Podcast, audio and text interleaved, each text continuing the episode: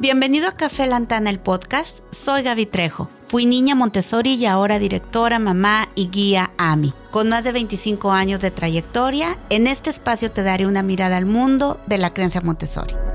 Hola, bienvenidos a este nuevo capítulo. El día de hoy quiero hablar de un tema que es súper controversial en Montessori y lo he titulado La fantasía desde la perspectiva Montessori, desde la propuesta Montessori. Y antes de entrar de lleno a lo cómo maneja Montessori la fantasía, me gustaría eh, recordarte que la doctora Montessori divide al ser humano en cuatro etapas de desarrollo. Y quisiera mencionártelas rápidamente porque hoy nos vamos a enfocar a dos de ellas y cómo en esas dos etapas viven los niños la fantasía. La primera etapa es la etapa de los 0 a los 6 años, que es la etapa más importante de la vida. Es la etapa que aunque no recordemos, realmente está súper almacenada en nuestro inconsciente y es la etapa en la que forjamos nuestro carácter. Es la etapa en donde desarrollamos la voluntad, claro, sin darnos cuenta y de una manera inconsciente. Esta etapa que va desde los 0 hasta los 6 años. Después viene la etapa y, a esa etapa la llamamos infancia. Después viene la etapa de los 6 a los 12 años y la vamos a llamar niñez. Después vendrá la adolescencia, que es de los 12 hasta los 18 años, y la adultez, que se considera de los 18 años en adelante. Estas etapas fueron no solamente tratadas de esta manera por la doctora Montessori, algunos pedagogos de su época también enfocaron así el desarrollo del ser humano. Y en cada una de estas etapas podemos observar características muy diferentes de una a otra etapa. Es como si fuéramos un ser humano distinto. Por esto, la importancia que le da Montessori a la etapa en la que está pasando los niños para que de esa manera podamos satisfacer a través del ambiente las necesidades muy específicas de cada etapa. Una vez que ya sabemos y recordamos las etapas del desarrollo, vamos a enfocarnos en hablar sobre la infancia y sobre la niñez.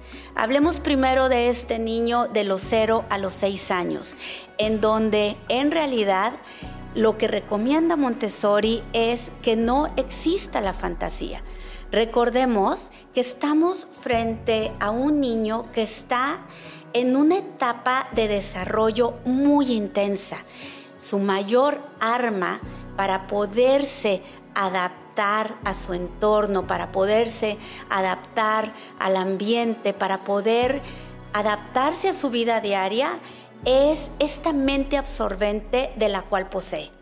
La doctora Montessori hablaba que los niños tenían una mente privilegiada y luego esa mente se iba a acabar. Y esa mente se acaba hasta los seis años y se convierte en otro tipo de mente que ahorita vamos a platicar sobre ella. Pero esta mente absorbente, como su nombre lo dice, va a absorber todo de su entorno, todo lo bueno, todo lo malo y se va a quedar marcado en la memoria, aunque no nos acordemos de eso. Entonces, el niño está conociendo su entorno a través de esta mente y lo que lo pone en contacto con esto para poder grabar en su mente todos estos conceptos son sus sentidos. Es el tacto, es la vista, es el olfato, todos los sentidos. Por eso tan importante que en Montessori los niños puedan manipular los materiales y conocer su entorno a través de los sentidos. Entonces, todo lo que le presentemos al niño en su ambiente, para él es real. Realmente piensen en un niño, no sé, de ocho meses que por primera vez sus papás lo llevan al zoológico. Y entonces conoce un elefante. Es la primera vez que va a conocer un elefante. Tú le puedes decir a ese niño, elefante o le puedes decir, mm, esto es un libro. Y para él va a relacionar la palabra libro con elefante porque está conociendo su entorno. Muchas veces pensamos que los niños no son capaces de reconocer palabras complicadas y nos enfocamos a darles el lenguaje de una manera diminutiva porque creemos que no nos van a entender. Pues les tengo una noticia. Y aquí me acuerdo muchísimo de mi entrenadora, la doctora Silvia Dobuboy, que nos decía que cuando estábamos frente a un niño de menor de tres años, estábamos frente a un genio, estábamos frente a un ser que tenía muchísimas más conexiones neuronales de las que vamos a tener el resto de nuestra vida. Y entonces los niños son capaces de conocer su realidad, son capaces de entender las palabras reales y complejas que tú le digas, son capaces de poder escuchar la sinfónica de Beethoven y aquí mi otro comentario, y recuerdo perfecto cuando Silvia nos decía que estos programas, por ejemplo, como de Baby Mozart o eh, de Baby, no sé, Beethoven, eran como un insulto hacia la mente del niño. Entonces, no dudes en ofrecerles experiencias reales a tus hijos, en de verdad llevarlos a un museo, en llevarlos a escuchar la sinfónica, en llevarlos a, no sé, obviamente a los parques, a convivir con la naturaleza, pero todas estas experiencias, sobre todo culturales, que a veces pensamos que, que no son para ellos. Claro, tú como mamá, tú como papá, debes de ver y encontrar el momento ideal en que lo vas a llevar. Cuando no esté cansado, cuando no sea la hora de su siesta, y a lo mejor no vas a poder recorrer toda la sala del museo, pero sí vas a poder recorrer la mitad de la sala. Y entonces de esta manera le estás dando todas estas experiencias reales que el niño necesita para darle alimento a esa mente privilegiada. Eh, de esta manera es importante saber que si tú le presentas a tu niño algo, para él eso es real. La mente del niño pequeño es literal. Ellos siempre van a tomar los conceptos de una manera literal. Y si no, compruébalo. Ponte a platicar con tus hijos y de veras es fascinante y a la vez es tan evidente ver cómo para ellos los conceptos son realmente literales. Recuerdo muchísimo también eh, en una etapa de mi vida cuando trabajé en un colegio en San Diego y yo era la guía en español y entonces tratando de los niños estábamos muy apurados porque teníamos un evento, entonces yo les dije, tenemos que salir ya al, jardín porque el tiempo está corriendo. Y entonces un niño de cuatro años voltea y, me, y se suelta riendo y me dice, Gaby, el tiempo no corre. Entonces, imagínense, yo en ese momento dije, claro, o sea, imaginaba la mente de ese niño viendo cómo eh, trataba de ver que el tiempo estaba corriendo literal, ¿no? Entonces, siempre acuérdense que estamos frente a esta mente donde el niño toma todo de una manera tan literal. La doctora Montessori hablaba de que estas, estos conceptos como, como los Reyes Magos o como Santo Claus, claro que a los adultos nos encantan, nos llenan de ilusión, lo disfrutamos muchísimo. Pero si nos ponemos a ver y analizar realmente lo que esto significa, es una manipulación ¿Cuántas veces no les decimos a nuestros hijos, híjole, si te portas bien o si cuando vayamos a casa de, la tía te portas bien, entonces Santo Claus te va a traer juguetes o el duende, que no recuerdo ahorita el nombre del duende, este te va a hacer esto. Todo eso, si nos ponemos a ver, realmente es una manera de manipular a los niños y más en esta edad que su mente todavía no es capaz de distinguir entre fantasía y entre realidad. Entonces, antes de decirle algo a, nuestros niños, antes de mostrarles algo, pensemos muy bien si esto lo va a construir o si esto lo va a confundir. A veces estas historias tienen más necesidad para los adultos que para nosotros. Claro que podemos compartirles a nuestros hijos la ilusión de que en esta época de fiestas, como lo es en las épocas de, fiestas en diciembre, cada quien con su cultura, cada, cada quien con su religión y con sus creencias, pero podemos compartirles que es una etapa o es una época más bien, no una etapa, es una época en donde nos damos regalos porque nos gusta estar juntos, porque recordamos la maravillosa bendición que es tener una familia, porque vamos a cenar todos para festejar eh, la Nochebuena o el Hanukkah o según sean nuestras creencias. Y no tiene nada de malo decirle que, damos regalos o podemos platicarles de la historia de San Nicolás de Bari, por ejemplo, que esto es algo que a mí me encantaba hacer cuando mis hijos estaban pequeños. Este hombre de verdad que existió en Italia y que regalaba juguetes a los niños en esta etapa.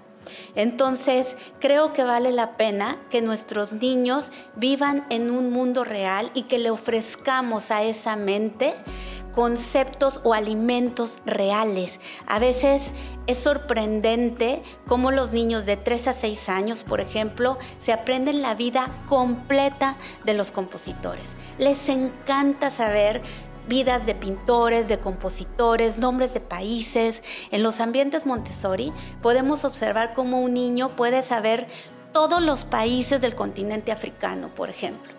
Y a veces creemos que eso no se lo va a aprender. Aprovechemos esta mente que les tengo una noticia. Se va a acabar. A los seis años entra otro tipo de mente y los niños ya no aprenden con esta facilidad. Les quiero platicar em, una historia que hace algunos años eh, llegó una niña lantana, tenía aproximadamente como cuatro años, y esta chiquita era hija única, tenía realmente poca oportunidad de compartir con niños, eh, su familia no era de aquí de Monterrey, entonces eso pues hacía que no tuviera a tantos niños con los que pudiera ella eh, convivir. Y entonces empezamos a observar ciertos comportamientos que nos empezaron a preocupar un poquito. En el jardín se aislaba, en el jardín platicaba ella sola, jugaba sola Claro, a esta edad, entre los 3 y los 6 años, es normal encontrarnos a nuestros hijos de pronto en nuestra recámara jugando y hablando solos. Yo les estoy hablando como en, ya en un extremo en donde nunca eh, convivía con los demás niños, nunca se integraba a los juegos de los demás niños. Y entonces citamos a los papás para para ver un poquito de su dinámica familiar y que nos platicaran cuál era eh, su rutina, ¿no? Y nos dimos cuenta que pasaba muchísimo tiempo frente a las, a las pantallas, que todos los cuentos que ella tenía o que sus papás les contaban eran de princesas, de príncipes, de todas estas historias que a veces creemos que son solamente las que les gustan a los niños y no tenemos la conciencia porque que de verdad las historias reales también les fascinan. Y bueno, ojo, aquí sí quiero decirles algo, todo lo que hagamos como papás lo hacemos con la mejor intención y creyendo que es lo mejor para nuestros hijos, pero a veces nos equivocamos. Entonces es súper importante que estemos abiertos a escuchar de los profesionales, en este caso, por ejemplo, de las guías, de los psicólogos, ¿Qué, ¿Qué, podemos hacer de cambios en la vida de nuestros hijos para, para el bien de ellos, ¿no? Y entonces citamos a estos papás súper abiertos, nos platicaron todo, nos dijeron y entonces fueron cayendo en cuenta que realmente la dinámica que se llevaba o el pasar tanto tiempo frente a las pantallas o toda esta fantasía en la que la niña vivía en demasía estaba siendo no muy buena para su desarrollo. Y entonces empezaron a hacer cambios y fuimos viendo cómo cada vez eh, esta chica era capaz de mantener conversaciones, era capaz de integrarse a los juegos.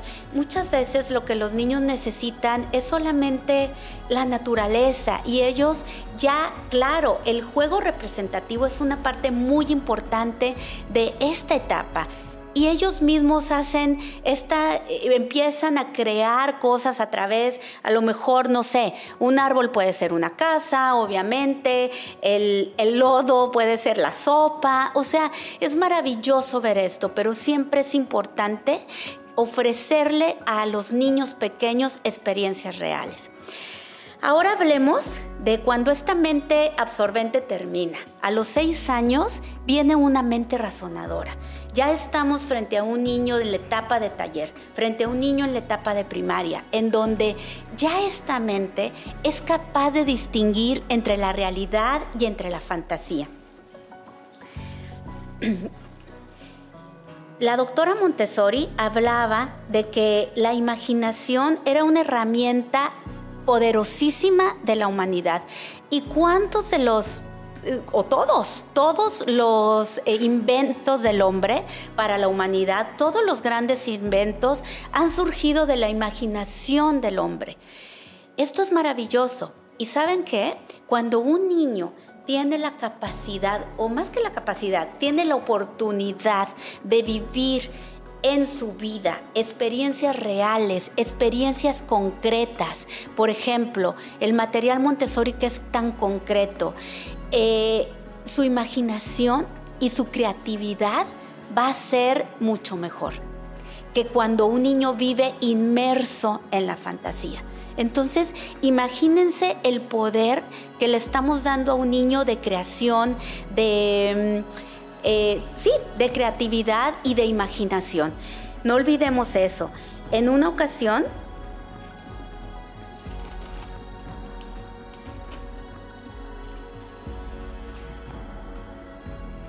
los grandes descubrimientos de la humanidad son frutos de la imaginación. La imaginación es la substancia real de la inteligencia y el progreso de la humanidad viene de la capacidad que tiene la mente para reconstruir algo. La educación, en realidad, debe de estar enfocada al desarrollo de la inteligencia del hombre. La doctora Montessori decía que la principal función de la educación debe de ser la adaptación del ser a su medio ambiente. Entonces imagínense la importancia de que el niño pequeño reconozca su ambiente en un contexto real, porque de esta manera se va a poder adaptar mucho mejor. En los colegios Montessori, los niños tienen la oportunidad también de conocer historias. Se los había comentado en otros capítulos cómo los guías de taller, a través de estas historias, van ellos adquiriendo conocimiento. Y entonces, a través de cuando les cuentan estas historias, también su imaginación se va desarrollando. Pero ya existe una mente razonadora. Ya un niño mayor de seis años puede distinguir perfectamente entre lo que es fantasía y en lo que es realidad. Y si tuvo una etapa anterior llena de contextos reales, yo les aseguro que va a tener una mayor imaginación y una mayor creatividad. Espero que con esto te haya quedado claro cómo Montessori maneja la fantasía y más allá de decir que en un auténtico Montessori jamás vas a encontrar eh, una una pared pintada de caricaturas o de dibujos animados, que puedas comprender el por qué y de dónde viene todo este manejo de fantasía desde el enfoque Montessori.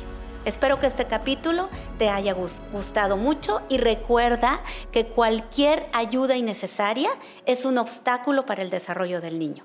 Nos vemos en la próxima.